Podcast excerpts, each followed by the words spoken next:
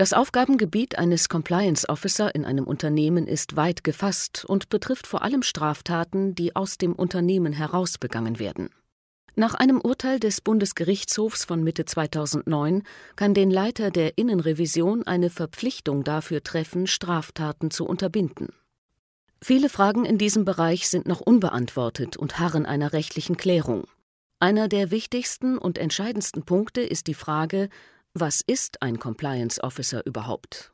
Eine eindeutige Antwort lässt sich nicht finden. Weder im Gesetz und auch nicht in der bereits erwähnten BGH-Entscheidung findet sich eine unmissverständliche Klärung. Am ehesten wird die Angelegenheit ein wenig deutlicher, wenn man den neudeutschen Begriff des Compliance Officer mit Regeleinhaltungsbeauftragter übersetzt. Das heißt, Compliance Officer sind somit die Mitarbeiter eines Unternehmens, die schwerpunktmäßig für die Einhaltung bestimmter rechtlicher Pflichten zu sorgen haben. Dabei reicht die allgemeine Verpflichtung, die Rechtsgüter des Arbeitgebers zu schützen, nicht aus, denn diese Pflicht trifft arbeitsvertraglich jeden Mitarbeiter. Bei einem Compliance Officer hingegen ist der Schutz der Unternehmensinteressen Kerngegenstand seiner Pflichten. Auch wenn diese Anforderungen den Kreis der möglichen Compliance Officer ganz erheblich einschränkt, der Begriff ist und bleibt schwammig.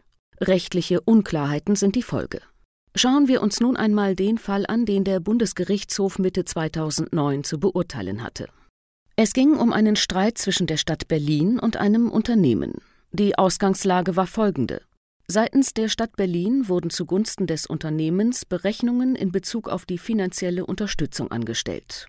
Das Unternehmen bemerkte, dass es sich um fehlerhafte Berechnungen handelte, korrigierte sie aber nicht. Als der Fehler bemerkt wurde, nahm sich die Staatsanwaltschaft der Sache an. Sie warf dem Leiter der Innenrevision und der Rechtsabteilung Beihilfe zum Betrug vor. Ihn treffe als Compliance Officer eine besondere Verantwortung, betrügerische Absichten des Unternehmens zu unterbinden. Die Richter des höchsten deutschen Strafgerichts folgten dieser Auffassung.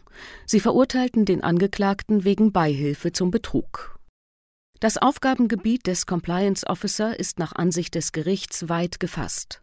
So stehe die Verhinderung von Rechtsverstößen, insbesondere auch von Straftaten, die aus dem Unternehmen heraus begangen werden, im Vordergrund. Derartige Beauftragte treffe regelmäßig eine strafrechtliche Garantenpflicht denn dem Compliance Officer seien Obhutspflichten für eine bestimmte Gefahrenquelle übertragen worden. Daraus folge die besondere Verantwortlichkeit für diesen Bereich.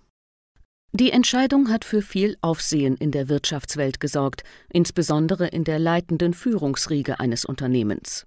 Angesichts des schwammigen Begriffs des Compliance Officer wird befürchtet, dass eine Tendenz in der Rechtsprechung beginnen könnte, die strafrechtliche Verantwortlichkeit immer weiter auszudehnen.